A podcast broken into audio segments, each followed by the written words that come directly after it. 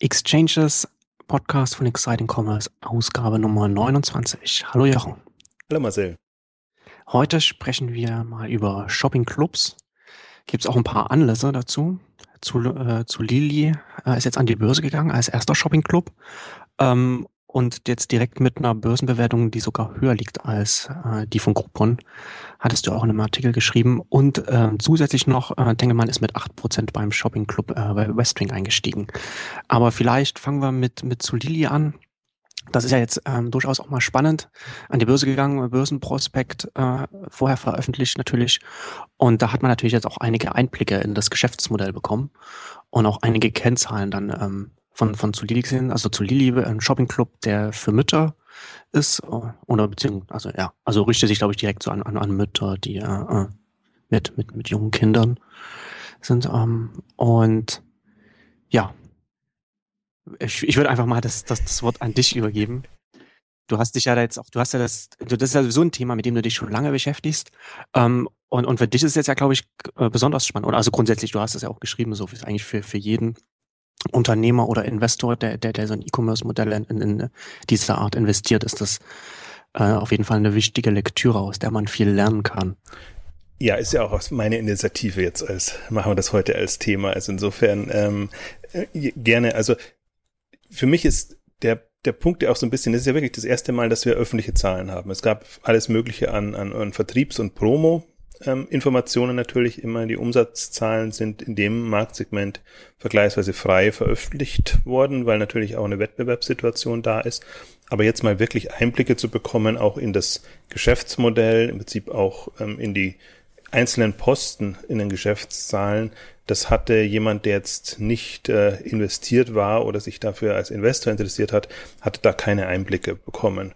Und da ist Solili jetzt das erste Beispiel. Und ähm, wir hatten ja, oder ich hatte ja auch in, im, im Blog auf eine sehr tiefgehende Analyse verwiesen, wo eben ein Konkurrent ähm, das sich mal angeguckt hat und wie ich fand, sehr, sehr spannend beschrieben hat, was da gut läuft, was weniger gut läuft und ähm, ich glaube, das sind jetzt genauso die Gedanken, die man sich machen kann, wenn man wirklich ein ernsthaftes Interesse an, an dem Geschäftsmodell hat. Und ich bin ja nach wie vor, hast es ja angedeutet, ein, ein Freund und Verfechter eigentlich dieses Geschäftsmodells. Nicht, dass es jeder machen muss, sondern weil es für mich so das einzige oder das, das bisher eines der wenigen ähm, Handelsmodelle ist, alternativen Handelsmodelle, die wirklich, also wenn man es richtig macht, Hand und Fuß haben und, und die eine Alternative zu den klassischen Shop-Katalog-Modellen sind. Ähm, das heißt, also das heißt nicht, dass es einfach ist, beziehungsweise was, was mir so missfallen hat in den ganzen Jahren, jetzt seitdem das Thema hochgekommen ist, ähm, dass es immer sehr stark in Richtung Outlet ähm, getrieben wurde. Und ähm, das ist für mich und äh, eigentlich so das Verwerflichste, was man draus machen kann, wenn man nur sagt, also entweder die Assoziation Club, dann ist es sofort äh, Bertelsmann und Buchclub und, und diese ganzen hm. Geschichten, was es ja nicht ist. Und die zweite Assoziation eben dadurch, dass sehr stark preisreduziert wird, sofort in Richtung Outlet. Und die, das Grundmodell ist ja, wenn man von Vent Privé ausgeht, ähm, dass man wirklich versucht, hochwertig Abverkauf zu betreiben und zwar mit in kurzer Zeit viele Stückzahlen zu verkaufen. Also wirklich ähm, Aktionsgeschäft, äh, ähm, für mich so ein bisschen die Kür des Aktionsgeschäfts, ähm, wenn man das richtig macht. Und wichtig ist natürlich dann eine Bindung zu den Marken zu haben und dann einen Draht, ähm, also ein Draht, weniger eine Bindung als ein Draht zu haben zu den Marken und einfach da vertrauensvoll den Abverkauf zu machen. Also all das, was im Prinzip ja dem dem, äh, dem klassischen E-Commerce Shop-Betreiber zum Teil nicht gelingt und gerade kommen ja wieder die ganzen Meldungen, dass die Markenhersteller das und das verbieten und da nicht glücklich sind und ähm, das im Prinzip eine Alternative ist. Für mich ist es nicht das, das Ende, sondern eigentlich der Anfang von, von dem Weg. Ich erwarte mir eigentlich immer, da können wir auch noch ein bisschen darauf eingehen, dass das, was jetzt im, im Abverkauf, also im, im letzten äh, im, im, im Produktlebenszyklus am Ende ähm, gut läuft, dass das zum Beispiel dann auch am, am Anfang des Produktlebenszyklus äh, ähm, gemacht würde, also sprich Produkteinführungskampagnen und alles, was man sich da vorstellen kann, dass man die Leute schon mal auf, auf neue Produkte heiß macht und in die Richtung reingeht. Da gab es auch schon Experimente. Aber das, das ist natürlich noch schwieriger. Also die, die Marken sind noch schwerer zu überzeugen, mit, mit neuen Produkten das zu machen. Wobei ich selber sa sagen würde, das ist ein wunderbares Direktvertriebskonzept für Marken, die wirklich extreme, ähm, auf extreme Resonanz bei Kunden stoßen. Also die können das selber in die Hand nehmen oder ich warte ja noch darauf, dass wirklich ein Dienstleister kommt, der sagt, ich mache das jeweils für die einzelnen Marken. Also gar nicht mehr so, dass man so einen Shopping-Club ähm, alles unterschiedlichste Marken hat. Und dass man einfach sagt, ähm, die und die Marke, meinetwegen jetzt, ich weiß nicht, ob Adidas jetzt so geeignet also, wäre. Also als Dienstleister für die, für die Hersteller. Oder genau, oder wie meinst für, für die hm, Markenhersteller, okay. die einfach einen, einen gewissen Anklang haben. Also dass man es mehr in Richtung, für mich ist es ja auch ein bisschen ein Kundenbindungsprogramm. Also das kann man nicht so eins zu eins sagen, aber die, die äh, Shopping-Clubs haben es geschafft, von der Bestellfrequenz eigentlich in, in Dimensionen vorzudringen, wie du es sonst eigentlich nur mit einem Kundenbindungsprogramm machst, Punktesystem oder, oder was auch immer. Und, und das ist ja das große Potenzial des Modells, oder? Ja, und das ist ja auch die Zukunft, weil wir wissen ja, ja jetzt, wie wir Neukunden generieren. Da kann man ja das Marketing ABC von, von, von Google bis äh, Affiliate, äh, was auch immer, ähm, runterbeten ABC-mäßig wäre es eigentlich andersrum, stelle ich gerade fest. Ähm, aber wir, wir, wir tun uns noch unheimlich schwer mit, mit Kundenbindung und dass man nicht immer wieder alle Kunden neu über Google gewinnen muss oder über, über externe Wege, sondern dass man tatsächlich aus seiner Kundendatenbank heraus arbeiten kann. Und ähm, das ist meine Hoffnung oder das ist auch so ein bisschen die Hoffnung, dass man es durch die Brille mal betrachtet und sich das dann die, die ganzen Mechaniken anguckt und im Prinzip auch das das, was da schon sich bewährt hat. Und ähm, was, was mir ja immer so, was ich immer so schade finde, ist die, die sehr oberflächliche Betrachtung, dass man einfach nur so ein paar, da sieht man, ah, preisaggressiv, ah, Club ähm, und, und, und Mail, E-Mail. ähm, das, das sieht man mal schnell und dann denkt man sich, ah ja, also die einzelnen Aspekte kann ich mir auch was dazu überlegen und dann kommt eben ja, kommt alles Mögliche raus von, von Outlets, von irgendwelchen extrem belästigenden äh, E-Mail-Kampagnen. Also es ist sehr viel Schindluder getrieben worden in diesem ganzen ähm, Segment. Und deswegen ist auch im Prinzip so der Eindruck entstanden in dem Markt, ähm, dass das ähm, nur eine Hypewelle ist, ohne Substanz, weil viele starten, vieles floppt dann natürlich und und man unterscheidet nicht mehr. Das ist ja bei all diesen Hype-Themen so. Was ist ein substanzielles Konzept, die, die, oder was sind substanzielle Unternehmen, die das ernsthaft angehen? Und was sind nur Unternehmen, die auf der Welle mitschwimmen? Und ähm, das ist halt, dadurch, dass es auch so Investoren getrieben war, dann eine Zeit lang, das wirklich ja Unmengen. Also ich glaube, das war das Segment, wo das meiste Geld reingeflossen ist und auch ähm, letztendlich verbrannt wurde zu einem bestimmten Bereichen, weil jetzt die Exits, die da da waren, die waren jetzt also es gab ein paar gute, aber es gab auch viele, wo man, wo man ähm, wahrscheinlich gerade so auf seine Kosten gekommen ist, auf seinen Einsatz gekommen ist. Und ein paar sind natürlich noch in der Pipeline. Das ist ja eigentlich auch das Spannende, wenn man jetzt so Lili ist ja so, also für mich, witzigerweise, ich habe mich bei wenigen Shoppingclubs und gerade amerikanischen angemeldet, aber bei dem habe ich mich angemeldet, weil das ähm, von E-Commerce-Profis eigentlich gestartet wurde und eigentlich auch zu einer Zeit, ähm, da war das Thema schon durch. Also das, das ist ja ohnehin USA später gestartet als bei uns. Und deswegen habe ich das, das so mitverfolgen können. Und, und das war eigentlich schon ähm, für mich so einer der Kandidaten, wo ich sage, die, die, die sind es wert, es zu beobachten, waren auch, also sind Seattle gestartet, sind jetzt nicht, am Ende waren witzigerweise auch die, üblichen verdächtigen investorenseitig drin, aber am Anfang ist es eher so aus der Seattle-Szene, würde ich jetzt mal sagen, die ja mit dem Silicon Valley nur bedingt zu tun hat, äh, ähm, äh, gestartet worden und, und Kapital reingeflossen ist, was, was nicht unbedingt ein gutes Zeichen sein muss, weil kann man ja auch sagen, die hängen halt hinterher und machen dann das, wenn alles schon durch ist, entdecken die dann plötzlich auf einmal so, so ein Konzept. Aber mein Eindruck war eigentlich immer ein anderer, dass ich mir gedacht habe, ähm, ja, das ist schon interessant zu sehen, wenn da eigentlich alte E-Commerce-Hasen sich des Konzepts annehmen und das da mal versuchen. Also ich glaube nicht, also so was ich den Unterlagen und auch den Analysen entnommen habe, dass sie es in Reihenform gemacht haben. Also das ist schon ein bisschen auch sehr, sehr Marketing getrieben. Also sonst bekommt man auch solche, solche Dynamiken in der Geschäftsentwicklung nicht hin. Ähm, aber ich, also für mich ist es trotzdem ein valider Kandidat, sagen wir mal so. Und ja. interessanter sind ja die Zahlen. Also, dass man wirklich zumal die, die Umsatzentwicklungen sieht, dass man die, die Aufschlüsselung sieht, dass man vor allen Dingen auch sieht, die haben auch zum Teil Kohortenanalysen drin, wo man einfach auch sieht, was bringt denn ein in dem Quartal gewonnener Kunde über die Zeit dann. Und äh, das ist jetzt mal nur so ein Erschlaglicht, aber eigentlich ein ganz schönes Chart, das da drin ist. Aber so hat man jetzt die Möglichkeit, andere oder andere Shoppingclubs haben einfach die Möglichkeit, auch mal zu gucken, wie gut sind wir denn im Neukunden gewinnen und wie, wie viele bleiben dann bei der Stange und wie viele nicht. Also da kann man sicherlich dann auch nochmal ein Benchmark machen. Ähm, funktioniert das Geschäftsmodell überhaupt? Also das ist ja, wie gesagt, ein Stammkundenbindungs- Geschäftsmodell. Das heißt, es zählen eigentlich nicht die Anzahl der Mitglieder und, und wie viele neue Mitglieder ich bekomme, sondern wie viele Mitglieder kann ich halten und was ist die Bestellfrequenz? Kann ich mein, mein Programm, nenne ich es jetzt fast so mal, kann ich das so attraktiv machen, dass die Leute auch dann x-mal pro Jahr, pro Quartal oder was eben der, der, die Kennzahl ist, ähm, dann bestellen. Und das sind alles so, so äh, Erkenntnisse, die man aus den Unterlagen zieht. Und da gehe ich jetzt nochmal gar nicht rein auf, kann man das profitabel betreiben oder wann kann man es profitabel betreiben, weil so ein Unternehmen, das jetzt eben zwei, drei Jahre alt ist, ähm, das ist halt, da ist es im Prinzip schwierig. Ich, meine Zahl ist ja eigentlich immer so nach, nach fünf Jahren wäre es eigentlich schon an der Zeit, äh, Richtung Profitabilität zu denken. Ähm, davor muss man einfach schon sagen, ist einfach sehr viel Investment und ähm, gilt es einfach das Geschäftsmodell aufzubauen.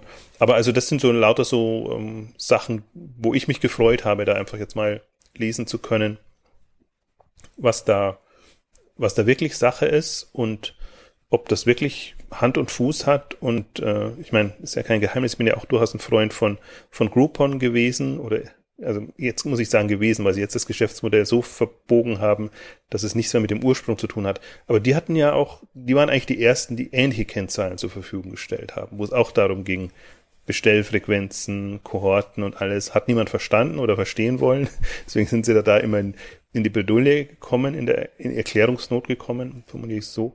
Ähm, aber im Prinzip, das ist genau, das ist vergleichbar. Und das sind für mich die attraktiven Geschäftsmodellen, Modelle, weil ich ich guck's mir auch bei den anderen an. Also auch jetzt ähm, selbst so Plus hat jetzt eine, einen Chart drin gehabt, wo es um die um das äh, um um um quasi die die Stammkundenbeziehung geht. Jux hatte ich im, im Blogbeitrag darauf verwiesen. Also es sind schon alles ähm, ähm, Kennzahlen oder oder Möglichkeiten, sich da jetzt ein anderes Bild zu machen, also die, die Einsteiger-E-Commerce-Kennzahlen, wie ich es jetzt mal nennen, also Neukundengewinnung, Konvertierung und hm. was, was, damit zusammenhängt. Wenn du dir jetzt äh, so Lili anschaust, außer jetzt den, den, den vielen kleinen Stellschrauben, an denen sie drehen und, und der allgemeinen Wahl der, der, der Zielgruppe oder der Ausrichtung, kann man da, gibt, gibt es da so Sachen, die so besonders herausstechen, wo du sagst, das machen, das machen sie richtig und das machen oder, oder, oder das machen sie besser als, als andere? Gibt es da so etwas, wo man, wo man sagt, das ja, jetzt ist das Problem natürlich, dass man keinen Vergleich hat. Also jetzt hat man ja erstmal überhaupt da ja. einen Einblick. Ja, also ich finde aber, aber man kann schon, also sie haben sich jetzt nicht das einfachste Thema rausgesucht, weil ich, ich finde gerade der Bereich, man, man hat Kinder und dann sind sie groß und dann muss man sich im Prinzip überlegen, mhm. was macht man aus. Also man hat halt, man hat eine Phase, in der, in der die Kunden halt relativ, also wenn man sie gewonnen hat, dann sind sie relativ loyal, aber das ist dann eine Phase, die dann vielleicht, weiß ich nicht, drei, vier Jahre oder so geht und dann, und dann sich dann dann vielleicht wieder was dann verändert, wenn da nicht das zweite Kind gekommen ist oder, oder das nächste. Genau, wie, wie Windeln.de sehr schön auf der K5 dargestellt ja. hat, wie man genau, erkennt, das wann das zweite Kind naht. ähm, ja, also das, und, und sie sind über die Phase ja noch nicht drüber. Das ist ja, ich meine, die haben jetzt, sind jetzt äh, drei Jahre, oder ich glaube ein bisschen länger als, als drei Jahre ähm, unterwegs. Also ob sie den, ob sie die nächste Generation Aktion ist. vielleicht auch der gute, der gute Grund ist, also, also aus, aus Investoren-Sicht dann jetzt halt den, den, an die Börse zu gehen. Perfektes Timing. Also ich glaube das absolut. Wobei ich mir jetzt, ich glaube ja auch bei all diesen Geschäftsmodellen, ähm, also ich, ich glaube, dass, dass wir unterschiedliche Geschäftsmodelle haben werden, wenn ich jetzt mal in die E-Commerce-Zukunft gucke. Und dass es in den Geschäftsmodellen dann immer jeweils wenige Player gibt. Ähm, deswegen gibt es mir noch viel zu viele Shops äh, in, in, in den einzelnen Segmenten, weil die sind ja alle vergleichbar und im Prinzip wenn sie sich nicht differenzieren, dann fragt man sich, warum braucht man äh, so viele? Also ich bin ein Freund von Geschäftsmodellen, kann mir jetzt eben vorstellen, da brauchst du im Prinzip auch einen Börsengang, dass eine Konsolidierung auch über eine Börse passieren kann. Also es gibt jetzt eigentlich weltweit, ich habe es mir jetzt im Vorfeld nochmal überlegt, ähm, haben sich schon schöne Shoppingclubs durchgesetzt, kann man jetzt gar nicht sagen, aber die sind, die sind da, haben Investorenunterstützung, also von CopyVip in, in, in Russland bis, bis Showroom Privé gibt's noch, wenn, wenn man jetzt nicht Bon, bon Privé im, im, in Frankreich ähm, nehmen will, Privalia im, im südeuropäischen Raum mit Dress for Less im, im deutschen, aber da haben sie kein, kein, ähm, kein Shoppingclub.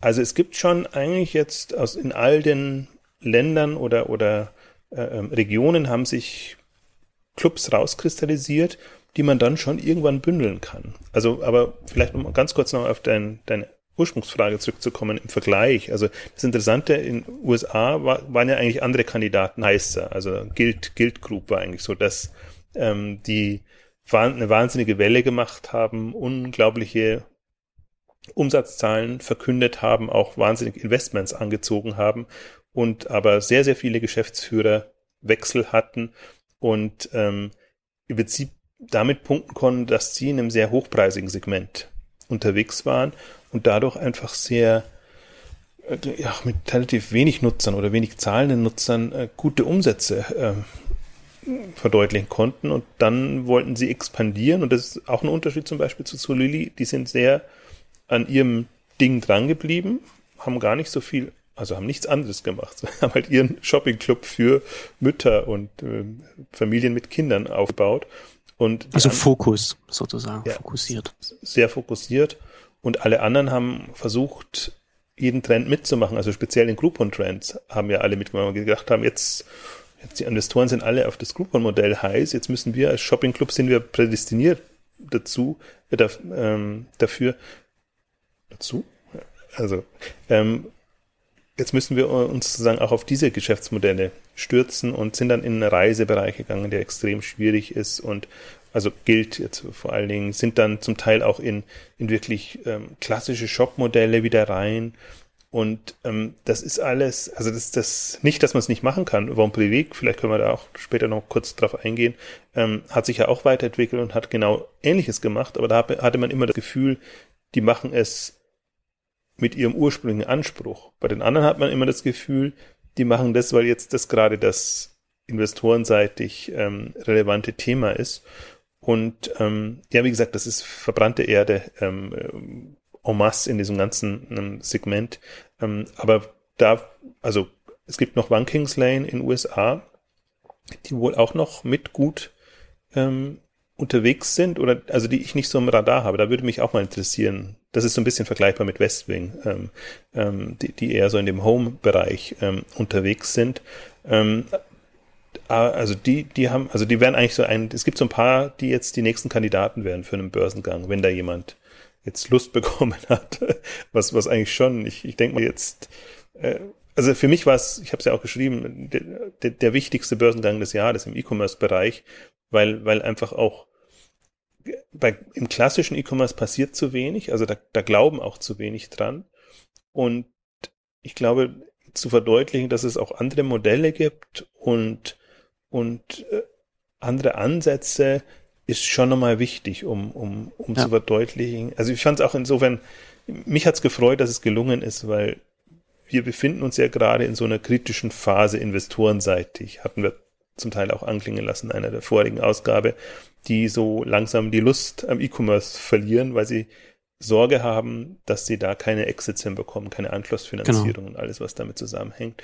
Und deswegen, obwohl der so still und heimlich voll, äh, passiert ist, der Börsengang, also weil Twitter natürlich das große Thema ist, äh, war jetzt in den letzten Wochen, Monaten, aber doch erfolgreich, ähm, ist meine Hoffnung, dass da einfach jetzt wieder ein dass, dass so manche wieder hellhörig geworden ist und sagt, ja, irgendwie kann man sie offenbar doch machen. Also das Gegenargument wäre, wir sind momentan so in der Börsenhype-Welle drinnen, ähm, dass äh, die Befürchtung ist, dass momentan alles, was an die Börse geht, irgendwie ähm, Anklang finden könnte. Ähm, das, das muss man immer so relativieren. Deswegen gab ja auch Kritik jetzt in, in, in den Kommentaren bei uns, dass das wieder so eine Riesenbewertung ist, äh, wo man sich fragt, wie, wie der Umsatz oder geschweige denn, dass der nur bedingt vorhandene Profit rechtfertigt. Aber ich glaube, muss es, das ist wirklich schon, das ist, wir sind halt da in einem Wachstum, Wachstumsmodell drinnen und ich glaube, man kann sich schon Szenarien vorstellen, jetzt wie, wie ein Zulili mit einer guten Börsenbewertung, was ja auch immer heißt, man hat Kapital, um zu investieren oder, oder sich andere einzuverleiben, ähm, wie die, wenn sie es geschickt angehen, damit wachsen können und ähm, den Markt und das Segment voranbringen. Also immer in der Hoffnung, dass es dass sie einfach nicht sich untreu werden und dann plötzlich Dinge angehen, die zwar vermeintlich viel Umsatz und, und Wachstum bringen, aber dann von der Substanz nicht mehr relevant sind. Also Groupon, aktuelles Beispiel. Ähm, das ist meine Hoffnung. Also das, deswegen, es gibt so ein paar Punkte, wo, wo es mich eigentlich freut, weil 2013 wäre eigentlich sonst so wieder so ein bisschen eigentlich verlorenes, frustrierendes Jahr gewesen für, für den E-Commerce, weil alle jetzt auf, auf andere Themen fliegen, die ganzen SaaS und, und Modelle haben. Also Investoren kehren gerade so dem E-Commerce den, den Rücken. Und ähm, ich hoffe jetzt, dass mit den Zahlen und dem Hintergrund man tatsächlich nochmal zurückgeht und ja. guckt, ist auf jeden Fall ein gutes Zeichen, so ein erfolgreicher Börsengang. Also hat, wie, wie du schon sagtest, hatten wir ja schon mal drüber gesprochen, dass es ja durchaus auch eine Frage ist, so Investoren so, wie sind denn die Exit-Optionen? Und da scheint der, der, der IPO jetzt doch wieder eine, eine Alternative zu werden, was er ja ganz lange aufgrund äh, der Dotcom-Blase, aufgrund der Vergangenheit da äh, einfach, einfach nicht gewesen ist.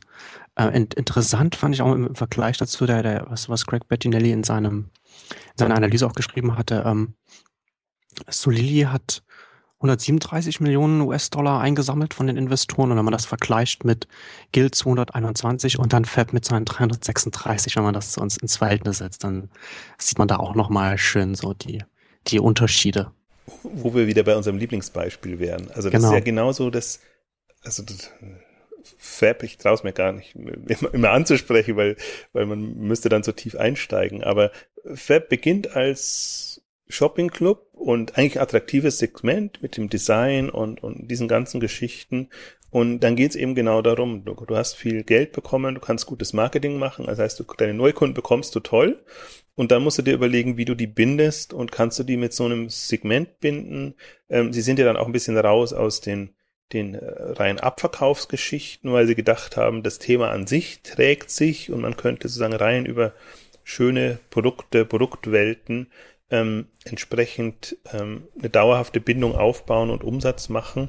Also das ist so ein Beispiel und das verdeutlicht es eigentlich ganz gut und die Zahlen sind sogar noch trügerisch für Zulili, weil sie diese, diese große Finanzierung eigentlich, das ist immer so fast so ein Vorabbörsengang, der sich da jetzt eingebürgert hat bei all diesen Unternehmen. Also wenn, wenn Andreessen Horowitz einsteigt, ähm, dann oder irgendeinem anderen großer, zwei russische, äh, Juri Milner, die, die unter, das Unternehmen nicht ein, also die ja quasi sehr spät mit sehr viel Geld ähm, einsteigen und, und quasi schon, also glaube ich, selbst wenn es nicht klappen würde mit einem Börsengang, hätte das Unternehmen die Chance, tatsächlich ähm, weiterzumachen und, und äh, zu überleben, ist jetzt ein bisschen uncharmant formuliert, aber ähm, es geht halt, es ist halt jetzt ein paar Mal aufgegangen auch und, und wenn man das, und das war nochmal eine, eine Riesenrunde, also die sind eigentlich mit, mit vergleichsweise wenig Kapital sehr weit gekommen und ähm, haben das jetzt, also bei denen ist die Rechnung aufgegangen, also die, das ist ja wirklich, das ist ja, also was haben wir schon auch mit, was, was kursiert schon, wie lange kursiert schon das Gerücht, dass das gilt ähm, an die Börse gehen will. Eigentlich war ja so 2011 ähm, die Hoffnung, was dann zum Teil durch, durch Facebook Groupon zunichte gemacht wurde, weil die Kurse einfach so eingebrochen sind danach, ähm, dann hat sich so mancher nicht mehr getraut und man, man sieht das auch so in der Kurve der Zahl der Börsengänge, also gerade im Tech-Bereich ja. gab es jetzt wieder ein paar, paar Analysen auch, äh, wo man einfach sieht, äh, nicht nur 2008, 2009 die, den Einbruch wegen Krise natürlich, ähm, sondern jetzt auch so nach dem, nach dem Facebook äh, ähm, Debakel nenne ich es jetzt mal, weil es halt wirklich, ist jetzt eigentlich auch wieder, ist bei Twitter passiert ist, bei Zulili, dass die schon alles rausholen, was rauszuholen ist und eigentlich man immer Sorge haben muss, oder fast schon damit rechnet, dass es dann ähm, zurückgeht und dass man dann eigentlich, wenn man investieren möchte, erst einsteigt. Und die letzten sind ja witzigerweise gut gegangen. Also sind ja alle ihre, ihre 70 Prozent gestiegen und glaube ich immer noch so 50 Prozent oder so über dem Ausgangskurs. Das ist ja dann wieder ermutigender. Also ich bin mal, ich bin jetzt echt mal gespannt, wer, wer das, ob und wer das jetzt als nächstes wagt. Gilt, glaube ich, ist halt ein bisschen, ha, die Zahlen sehen jetzt nicht mehr so gut aus, weil die, die haben, haben eine Durchstrecke durchgemacht. Die wären eigentlich so der heißeste Kandidat gewesen.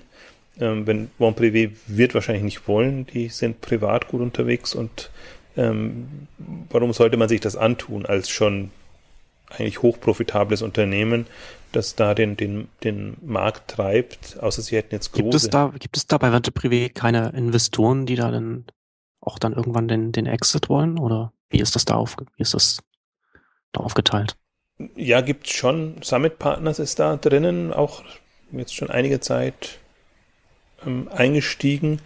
Ähm, aber aus Gründersicht ist immer die Aussage, und ich finde die nachvollziehbar, dass ich meine, die haben das zehn Jahre gemacht, bevor sie überhaupt einen Investor reingenommen haben und ähm, haben jetzt nicht die Ambitionen, da sich da reinreden zu lassen. Also entweder sie haben wirklich vor, auszusteigen, also sie selber, die, die Macher, dann könnte ich mir irgendwie vorstellen, dass man sowas überlegt, aber ansonsten sehe ich das nicht. Ähm, also wobei da ist man auch vor Überraschungen nicht gefeit. Also sie haben ja zum Beispiel den US-Markt mit, mit American Press, haben, äh, American Express haben sie ein Joint Venture ähm, gegründet, um in den US-Markt da zu gehen. Bin ich auch mal gespannt, ob die Rechnung aufgeht, weil da war ja eigentlich die Idee, die Kundendaten von, von American Express zu nutzen, um da einen um da den Einstieg erleichtern zu bekommen. Aber wenn man sich so die Umsatzentwicklung anguckt, dann ähm, ist ist da jetzt auch nicht ein wahnsinniger Schub da. Also die sind jetzt eigentlich, die wachsen ganz gut, aber jetzt halt schon als reifes Unternehmen. Ihre 10, 15 Prozent sind das so im, im Jahr. Und ähm, also mich würde wundern, wenn, wenn die, ähm, die wären für mich jetzt erstmal kein Kandidat. Also ähm, ich glaube, die, die, die machen so ihr Ding und sind ja auch eher skeptisch, deswegen sind die Sie sagen auch sozusagen, für Sie, ja, nur wir können's. wir machen es selber. Das heißt, sind jetzt auch nicht ein äh, potenzieller Kandidat, Käuferkandidat, der, der andere übernimmt, wozu man Kapital brauchen könnte. Hm, insofern, die sind für mich so ein bisschen außen vor. Aber jetzt, wenn ich, wenn ich so sehe, jetzt interessant ja auch am deutschen Markt. Ähm, wir haben ja jetzt so, also die Buy VIPs und Brands for Friends, die erste Generation gibt's ja noch bei Amazon beziehungsweise eBay. Aber die zweite Welle hat sich jetzt eigentlich so rauskristallisiert, so Zalando mit Zalando Lounge, die das ähm, machen. Jetzt, das wäre für mich so ein Grenzfall, weil die, glaube ich, das schon tendenziell als Outlet äh, betreiben. Ähm, Limango, die das ja in einer ähnlichen Zielgruppe machen wie, wie Solili, ähm, wobei ich nicht glaube, dass die Otto-Gruppe jetzt also das wäre schon mal eine, eine, ganz neue Gruppe, wenn man da jetzt versucht, ein Unternehmen aus, aus dem Konzern an die Börse zu bringen. Das hat man eigentlich auch noch nicht überlebt, äh, erlebt. Und ähm, Westwing jetzt so als, als Newcomer ähm, in dem Bereich ja noch ganz jung. Ne? Die sind ja 2011 gestartet, wo man äh, gedacht hat, dass das Thema ist wirklich tot. Alle Exits sind erfolgt und interessanterweise ja auch mit, mit, mit Holzbrink ähm, gestartet, die ja die ganze also positiv wie negativ, die ganze Brands for Friends Erfahrung mitgemacht haben. Also vielleicht auch gut, weil man dann von 2007 bis zum, zum Exit miterlebt hat, wie, wie das Geschäftsmodell funktioniert, wie man wachsen kann und wie das alles läuft und wie es auch zum Teil nicht so gut läuft. Ähm, und das jetzt mit einem, mit einem neuen Team quasi als Unterstützung reingeben kann. Also ist schon interessant. Also Westwing ist, ist insofern interessant, weil die, ja, wie gesagt, mit, mit Holzbrink losgelegt sind. Die Summers sind erst nachträglich, spät eingestiegen und jetzt auch, auch Tengelmann, ähm, man sagt es jetzt immer vergleichsweise spät eingestiegen. Also ich habe mir ja mal auch, weil es mich interessiert hat, mal die, die Zalando-Entwicklung ähm, dann angeguckt, wo man auch gedacht hat, dass, dass äh, Tengelmann da eher über den Tisch gezogen wird, als sie da eingestiegen sind bei, bei Zalando. Wenn man es aber so im Nachhinein betrachtet, das waren sie vergleichsweise früh dabei. Also die ganze Dynamik und alles ist erst nachher passiert. Deswegen ist das immer, ich finde gerade, wenn man Unternehmen früh verfolgt, hat man immer so das Gefühl, das gibt schon so lange und das ist eigentlich schon durch und jeder, der jetzt noch einsteigt, ist denn der des Wahnsinns, dass er das jetzt wagt, wo das ja quasi schon am Ende des, des Zyklus ist.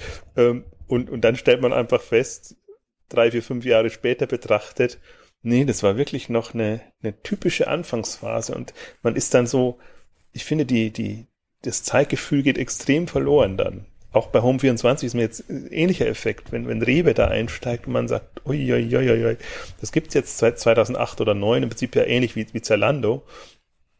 Und, ähm, aber eigentlich sind sie jetzt erst so, haben sie sich jetzt erst so gefunden, dass sie wahrscheinlich wirklich angreifen können und da einen strategischen Partner zu haben und einfach die Möglichkeit, ähm, auch dessen Ressourcen zu nutzen. Ich habe das, äh, die Kommentare sind ja wirklich eine, eine, tolle Informationsquelle für mich auch bei, bei Exciting Commerce, wenn eben auch, oder war es Twitter, ich weiß gar nicht mehr, woher ich das bekam, aber dass sie eben dann auch bei, bei Penny und, und im Prinzip ja auch bei Rewe, im Prinzip in den Beilagen für sich werben können und auch einfach noch einen anderen Kanal haben, um auf sich aufmerksam zu machen. Also Home24 jetzt als, als, ja. Beispiel. Also solche strategischen Geschichten gibt's ja dann immer. Also ich glaube schon, dass das ist das sind natürlich schon alles immer Kapitalinvestments, aber wenn man es koppeln kann, warum nicht? Und ich bin jetzt extrem gespannt auf Westwing, weil, weil Westwing ist so ein ja, interessanter Fall, weil die, ja, die, die haben halt so ein, die sind ja, die, der, der, der Stefan Smaler hat es auf der K5 gesagt, oder im Prinzip auch in den Pressemitteilungen, die sind ja in, in Deutschland nur mit 25 Prozent des Umsatzes werden in Deutschland gemacht. Deswegen kann man es nicht so wirklich einschätzen. Sind die gut unterwegs, sind die relevant oder nicht relevant, weil das Umsatzvolumen dann nicht so groß ist und viel machen sie dann eben mit, mit ihren internationalen Ablegern. Und was zum Teil auch interessant ist, weil sie eben dann auch, auch ähm, Marken, also europäische Marken und, und Themen dann auch in internationale Märkte bringen können. Das ist ja durchaus ein, ein, ein spannendes Modell, wenn man das äh, durchziehen kann. Wobei, und da ist ja Westwing durchaus auch ähm, offen in Anführungszeichen oder die machen kein Hehl draus, dass die einfach auch schwierige Phasen hinter sich hatten, speziell im Logistikbereich ähm, Probleme das hatten, das so zu bekommen, dass sie, dass sie dann auch A vernünftig arbeiten und B vernünftig skalieren können. Also das ist jetzt ja auch, das ist ja ohnehin, ich finde das, für ich halte das Shopping Club Modell für eines der schwierigsten Modelle und bin immer ganz erstaunt, wer das angeht oder verfolge dann, oder das ist eigentlich so für mich das Kriterium, traue ich den Teams das zu, das in der Ernsthaftigkeit auch umzusetzen? Oder sind das wieder so Überflieger, Teams, die einfach sagen, ja, wir müssen jetzt einen Club haben, wir, wir deichseln das schon und so ein paar Produkte für eine Aktion hinzustellen, ist ja einfacher als einen ganzen Shop aufzumachen, ähm, jetzt erstmal und das kriegen wir schon alles hin. Also, und das ist halt diese oberflächliche Betrachtung. Aber wenn man wirklich mal das prozessseitig betrachtet und im Prinzip auch, was man an Einkaufs-, Logistikkompetenz haben muss oder sich aufbauen muss, das ist schon eine Herausforderung. Da braucht man seine Zeit. Deswegen, das, das nur vorne, so wie es Fab.com gemacht hat, vorne anzutreiben mit extrem viel Marketing und und das können wir nochmal drauf eingehen, aber die, die, das erst virtuell betreiben, dann stolz zu sagen, ja, ab sofort haben wir die Produkte auch im Lager und ab sofort können wir das auch äh, liefern. Pressemitteilung, wir können jetzt liefern. ja, so war es ja auch. Aber dann haben sie ja. eben das Geschäftsmodell schon ad absurdum ähm, geführt. Aber ähm, und, und wenn ich das richtig verstanden habe, was mich super überrascht hat, weil das war ja ein Trend auch im Shopping-Club-Bereich eher dazu zu, überzugehen, die Produkte auch auf Lager zu nehmen, dass das Westwing das tatsächlich noch im klassischen Modell macht. Also sprich, Kampagnen zu starten, dann erst mit den, dann erst die Ware einzulagern, die verkauft wurde und sie dann an die, an die Kunden entsprechend zu, zu verschicken. Also ganz klassisch, wie, wie das eigentlich auch ähm, Bon Privé vormacht, was eben, und das ist ja das eigentlich immer noch das Faszinierende an dem Modell, was vom Cashflow einfach toll ist. Du, du verkaufst erst, hast erst die Einnahmen und bis ja. du dann deine, deine Lieferanten ja. zahlst, für die das ja ohnehin äh, quasi einen, einen, einen, die sind ja tendenziell oder müssten tendenziell froh sein, dann diese Produkte loszubekommen.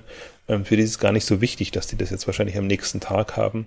Also nach wie vor faszinierend und jetzt lass uns mal abwarten, was da in Gang kommt. Und ähm, ich bin echt, also die, es gab jetzt die, die Analysen und, und auch äh, Alex Graf von Kassenzone hat, hat sich ja nochmal Gedanken gemacht, so was ist aus den ganzen Shoppingclubs geworden. Witzigerweise jetzt genau ähm, antizyklisch, ein bisschen kritisch beäugt, jetzt im, im Sommer, Frühherbst war das. Ähm, also so ein bisschen der, mit dem Moment, dass, dass ihm der Glaube fehlt an das Modell und, und an die, an die Substanz und ähm, was mich so ein bisschen, das wurmt mich immer, weil ich, weil ich einfach denke, also er hat das gut verargumentiert und das ist, ich, ich habe nichts gegen äh, gegensätzliche Argumentationen, weil man da einfach auch mal ähm, lernt und, und merkt einfach, hauptsächlich jemand hat sich damit befasst und, und da eingestiegen. Und da ist er ja auch jemand, der, der versucht, das, das zu verstehen und da, da reinzusteigen. Nur mit den Schlussfolgerungen konnte ich mich nicht, nicht anfreunden, weil, weil ich eben das Gefühl hatte, dass sich jetzt so ein gewisser Prozentsatz durchsetzt. Also, dass man den, den Markt wirklich unterscheiden muss. Die, die es ernsthaft angehen und die, die einfach nur nur auf der Welle mitschwimmen. Und da hatte ich halt, und ich, deswegen war für mich auch das letzte Jahr so spannend, wenn ich sehe, dass Investoren trotz allem noch einsteigen. Also für mich ist immer so ein, es gibt so ein paar Signale oder so ein paar Themen, wo ich mir denke, also es gibt so ein paar, wo ich, wo ich eher denke, äh, die sind ein bisschen spät dran, dass sie jetzt auch einsteigen. Also äh, wo wirklich, wo du das Gefühl hast, jetzt kommen die Nachzügler alle noch. Aber es gibt eben auch ein paar, die sich immer sehr weit weggetan haben und dann plötzlich doch das Thema für sich entdecken. Also Burda, Acton Capital war für mich das Beispiel, als die in Kupi Vip, ähm, das russische Pendant zu dem Ganzen eingestiegen sind. Hat nicht nur einen Shopping-Club-Hintergrund natürlich, sondern auch, weil der russische Markt attraktiv ist und weil die im Prinzip noch ein weitergehendes Modell verfolgen. Aber die ich habe mich auch immer wieder unterhalten und, und die waren ja eher so auf dem Kurs, nee, lass uns jetzt mal bewährte, wachstumsstarke, klassische E-Commerce-Modelle nehmen. Und ähm, das habe ich total verwundert, dass die dann da auch in dem Bereich eingestiegen sind. Und das ist eigentlich immer schon ein Zeichen, dass, dass da irgendwas muss trotzdem dran sein. Also das heißt nicht, dass es nicht doch noch schief gehen kann, aber bei denen ist es ja tendenziell so, die wollen schon eine Profitabilität sehen oder zumindest eine Tendenz zur Profitabilität sehen, damit sie sagen, das ist eigentlich so unser Metier. Wir sind nicht in der Frühphase, in dem hochriskanten Bereich aktiv, sondern wir sind in der Wachstumsphase aktiv. Und da gab's einiges. Also auch, auch Holzbrink hat mich eben total verwundert, dass die nach der Welle wieder einsteigen.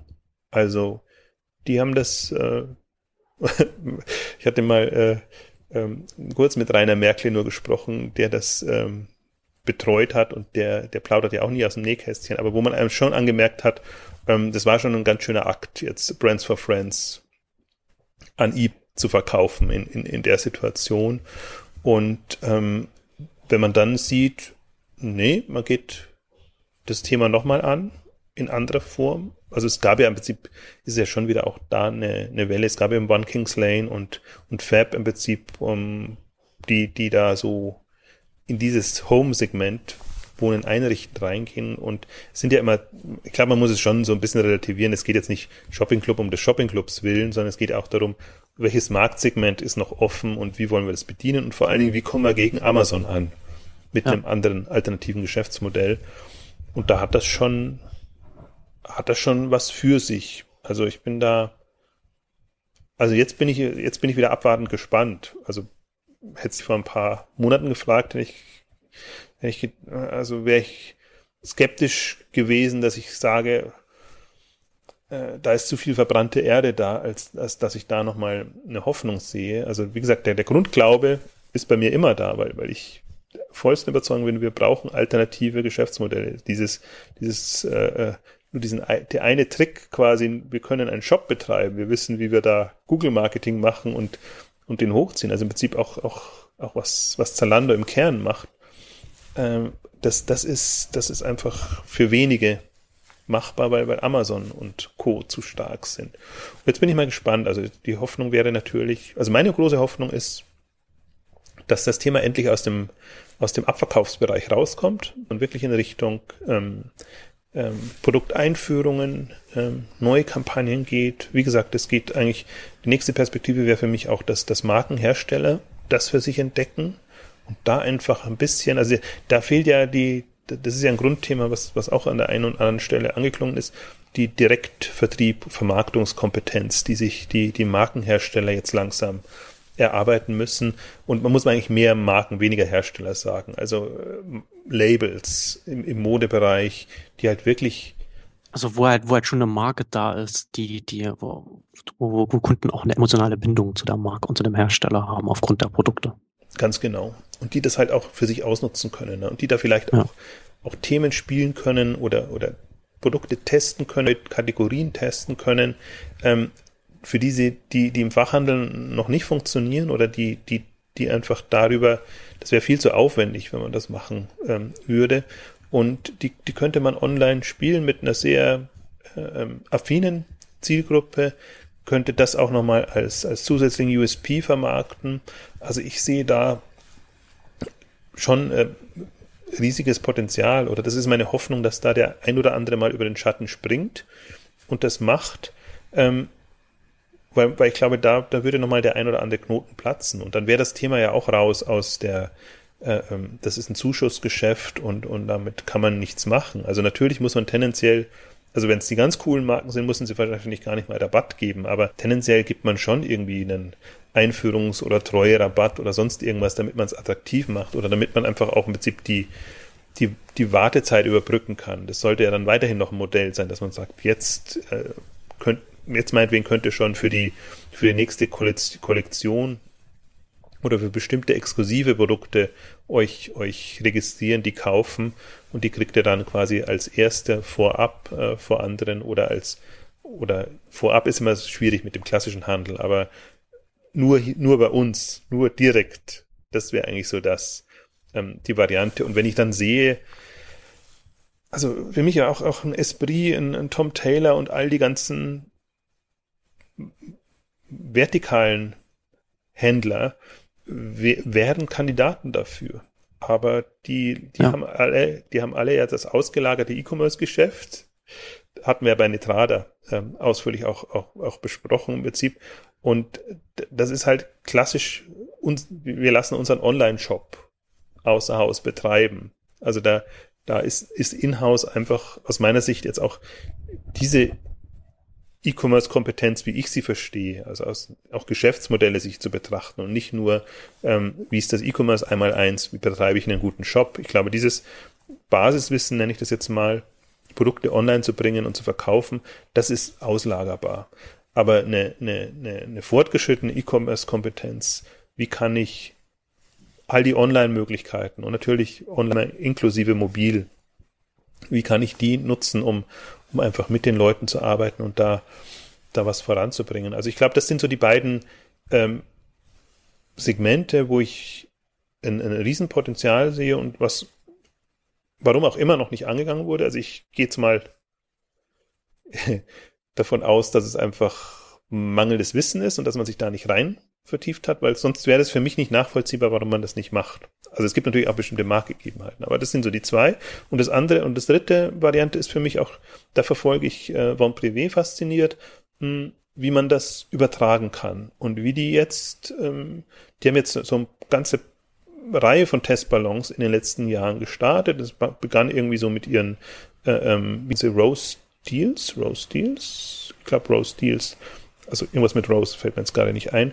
Ähm, also wo sie, wo sie eher in, in Groupon-Richtung gegangen sind, aber ähm, markenorientiert lokal das, das angegangen haben, wo sie im Prinzip auch Segmente ansprechen konnten, die sie über den klassischen Modell nicht ähm, angehen konnten und auch, was ich da faszinierend fand, im Prinzip auch ihren, ihren Marken zum Teil auch signalisieren konnten, wir bringen euch wirklich Leute auch in die Läden oder in, in, in die, die Abverkaufsstellen, je nachdem, wie man es, ähm, was es war. Also mir ist jetzt so, die, die haben gestartet mit zusammen mit einer, mit einer, äh, mit dem Sporthändler zusammen haben sie gestartet. Und da konnte man natürlich sehr genau über die, die Gutscheine sie da dahin bringen. Und die haben jetzt, ähm, sie haben eben dieses, dieses Weingeschäft, was ja in Frankreich ein, ein gutes ist oder ein prädestiniert für den französischen Markt ist, da wirklich so nochmal so, so Weinbundles auch als, als Abo gestartet, ähm, aber eben auch in dieser klassischen Bon Privé-Philosophie und, und ähm, jetzt regionale Spezialitäten, Yam Yam nennen sie das so schick. ähm, also ganz und im Reisebereich sind sie, sind auch die eingestiegen. Also die, die machen das ja immer so, dass sie das, diese, diese Kampagnen testen und sich dann überlegen, wie können sie es übertragen. Und es gab jetzt kürzlich auch noch mal ein Interview, dass sie, sie haben ja auch viel im Musikbereich, dass, dass sie ähm, die, die neuen CDs zum Teil von Mobi oder von, von anderen oder französischen Künstlern exklusiv da machen. Da war eher so die Aussage, dass das, also könnte ja auch so ein, so ein Geschäftsfeld sein, dass man sagt, wir haben einfach da eine, ein affines Massenpublikum, ich würde gar nicht sagen affines Musikpublikum, aber eine Masse an, an Leuten, die vielleicht gar nicht mehr erreicht werden über andere ähm, Kanäle. Und da können wir eigentlich so die, die paar äh, großen Namen gibt ja gar nicht mehr so viele, die da wirklich ein Massenpublikum anziehen können, ähm, können wir darüber über solche Kanäle vermarkten. Aber da hat er eben gesagt, dass das eigentlich, das ist ein Profilierungsinstrument. Also damit kann man nicht so viel verdienen. Ähm, aber sie machen es eben trotzdem, um eben diesen, Montpellier versucht ja immer so diesen Glamour-Faktor hinzubekommen, dass sie halt schon auch in dem Showbusiness gut und. Also das ist dann auch eher was für, für Vente Privé als Marke selbst. Genau, also so eine Mischung. Ich, ich glaube, mhm. also der, der Künstler oder die, die, das Musiklabel macht schon sicherlich Umsatz damit oder? Ja, also genau. Also es ist kein Verlustgeschäft, aber es ist jetzt nicht das, das, das große Margengeschäft für, für Vente Privé. Genau. Aber das ist, aber die Aufzählung jetzt, die, die fand ich interessant, weil ich wollte jetzt eigentlich noch so zum Abschluss noch so fragen, weil Shopping Club ist ja nicht gleich Shopping Club.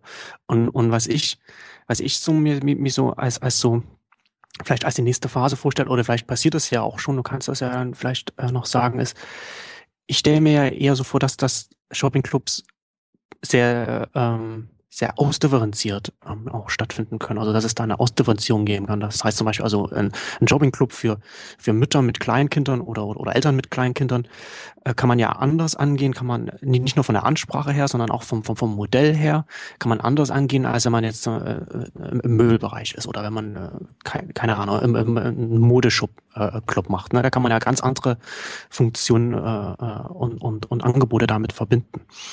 Ähm, gibt es da dann schon, ich meine, natürlich gibt es äh, die, die, die, äh, in den Prozessen sind ist natürlich schon unterschiedlich, weil es halt auch unterschiedliche Produkte sind, die unter, un, unterschiedliche Prozesse verlangen. Aber zusätzlich noch so direkt auf so auf der Angebotsebene und auf der, so wie man, wie man die, die mit den, mit den Nutzern dann, ähm, was man denen bietet, äh, gibt es da schon so eine, also ist, wird, wird da schon stark ausdifferenziert oder, oder ist das eher noch so etwas, wo man sagt, so dass, dass äh, kommt noch irgendwann oder, oder, oder kann man hoffen, dass das noch kommt, wenn, ich, wenn die jetzt äh, Shoppingclubs jetzt vielleicht doch wieder äh, vermehrt angegangen werden? Interessanterweise sehe ich es gerade nicht. Also es, es gab eben die Welle und wenn man sich anguckt, ein, ein Paul Direkt jetzt für den Elektronikbereich oder Elektronikprodukte sind halt nochmal komplett ein anderes Thema, weil du sie auch nicht täglich versuch, äh, kaufst oder nicht, genau. nicht so eine Affinität hat. Da, da muss, also die, die da waren, haben sich schon immer überlegt, ob sie es nicht anders angehen können. Und Paul Direkt war ja eigentlich immer auch so meine, eins meiner Lieblingsbeispiele, weil sie es ja mit, mit ihrer ähm, Videothematik gearbeitet haben, ganz am Anfang jetzt. Ich gehe jetzt immer mal davon aus, da, als sie noch ambitioniert irgendwie auf, auf gutem Weg waren und nicht so sehr dann, dass sie dann eben versucht haben, noch das Beste rauszuholen aus ihren Modellen. Also das wird mir jetzt da so einfallen, also ist ein guter Punkt, weil das ist tatsächlich auch noch eine, eine Richtung, in die man auch denken kann, wie wie zieht man es dann jeweils auf? Und eigentlich äh, Fab.com am Anfang war schon auch ein gutes Beispiel in die Richtung. Also die halt, die, die sich ja schon Gedanken gemacht haben, wie können sie von dem Club, Club-Gedanken kommend jetzt äh, so, so, so ein Thema wie, wie Design oder am Anfang noch, noch eher Home einrichten, ähm, anders vermarkten, im Prinzip auch die, die ähm, Nutzer stärker einbinden, ähm, also Social-Komponenten, um es platt zu formulieren, ähm, reinzubringen. Ähm, nur die, der, das ist genau das, das Problem dann ist, ich glaube, bestimmte Dinge darf man nicht verändern. Also man darf eben nicht vom Geschäftsmodell dann weggehen oder das so zu verwässern, dass zum Beispiel der Verkaufsdruck nicht mehr da ist oder dass, dass bestimmte Aspekte, also auch der, die Aktions, das Aktionsmodell verwässert, lauter so, so Kernkomponenten.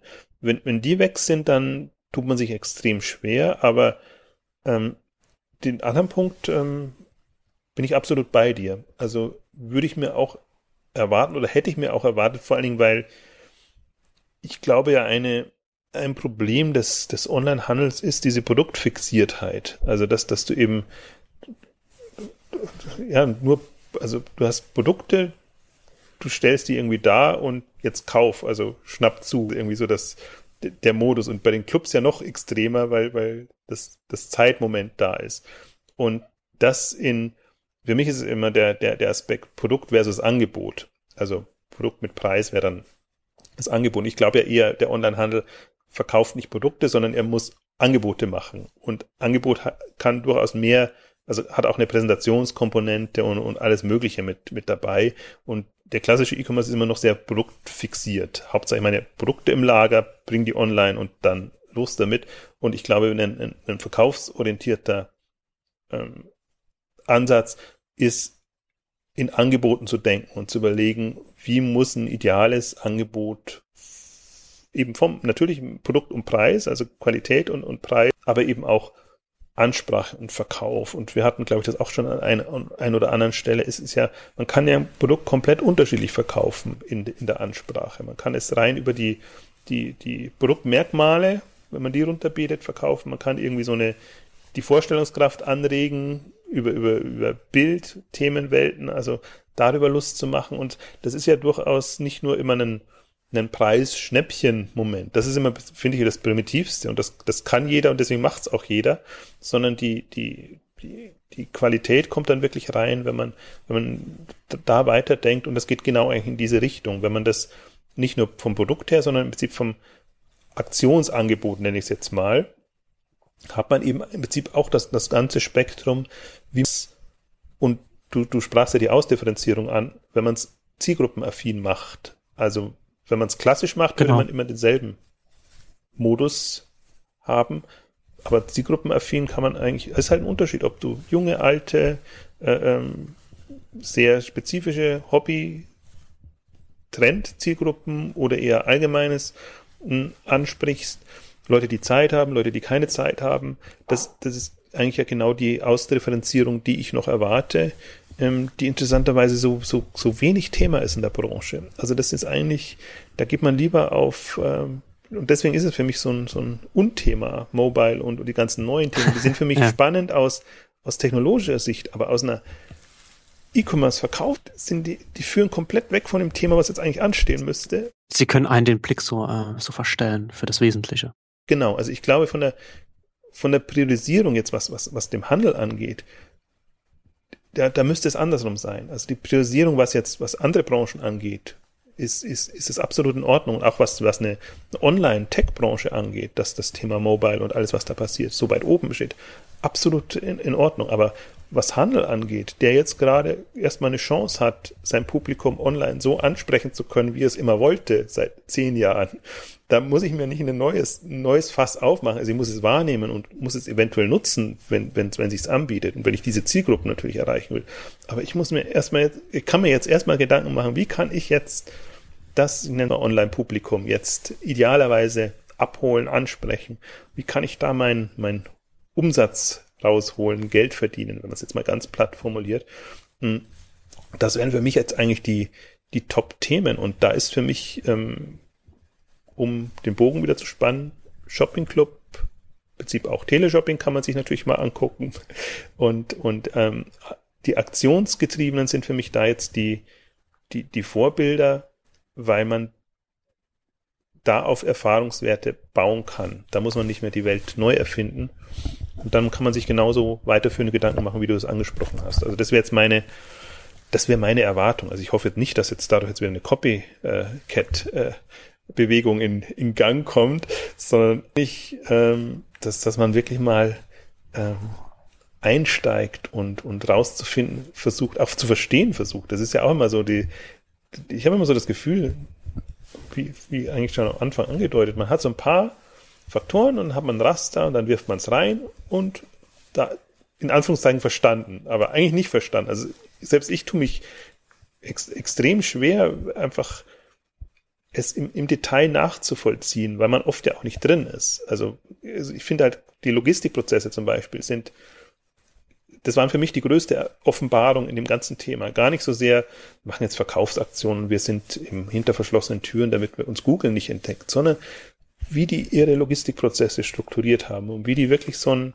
also wie, wie die Unmengen von Produkten in sehr kurzer Zeit abwickeln. Also rein raus eigentlich. Und nur das Lager als Zwischenlager ähm, nutzen, ist, ist absolut faszinierend, wie ohnehin, das kommt viel zu kurz, die ganzen ähm, unterschiedlichen Logistikmodelle, die sich jetzt da etablieren. Auch wir hatten sie ja auf der K5 mit, mit Momux im Prinzip Warenvereinnahmung und erstmal da, da eine Effizienz zu steigern und hinzubekommen. Oder eben diese schnell rein, schnell raus in, in, unterschiedlicher Variante bei den Clubs. Also das, da würde ich mir ja immer noch wünschen, dass da auch so ein paar ähm, Experten sich hervortun und einfach da mal darauf hinweisen. Wir sind nicht nur, das ist online, ist nicht nur eine Online-Marketing-Welt, sondern ähm, alles, was da jetzt durch den Online-Handel in Gang kommt, ist im Prinzip auf einen ähm, revolutionär eigentlich, weil, weil, weil es eben extrem abweicht von dem, was, was gelernt war und was wir jetzt vielleicht 50, 60, 80 Jahre, je nachdem, wie lange die Katalogversender gearbeitet haben, ähm, gelernt haben. Also auch da gab's, auch das war eine Leistung, die Prozesse so hinzubekommen, aber das war halt von einem komplett anderen Hintergrund und, und wenn man jetzt so die, die Sprünge sieht, ähm, die all diese Branchen nochmal durchmachen oder im Prinzip auch was, wo im Prinzip die nochmal neu denken müssen. Also die, die die ganzen Logistikexperten oder im Prinzip auch Einkauf. Das hatten wir auch, ich glaube, das letzte Mal oder vorletztes Mal klang, klang das auch an, wie, wie Einkauf online funktioniert im, im Vergleich zu wie, wie einkischerweise im, im Handel funktioniert. Ähm, durch die besonderen Gegebenheiten. Ähm, also das sind für mich zumindest faszinierende Themen und vor dem Hintergrund ähm, sehe ich das auch so ein bisschen. Genau. Und da kommen wir jetzt ähm, auch zum Ende unserer Shopping Club Ausgabe. Das kann man auch schon mal versprechen, das wird auch nicht die letzte gewesen sein. Ich befürchte nicht, weil jetzt kommen ja quartalsweise dann die Zahlen. Da können wir es ja vielleicht eventuell mal nochmal aufgreifen.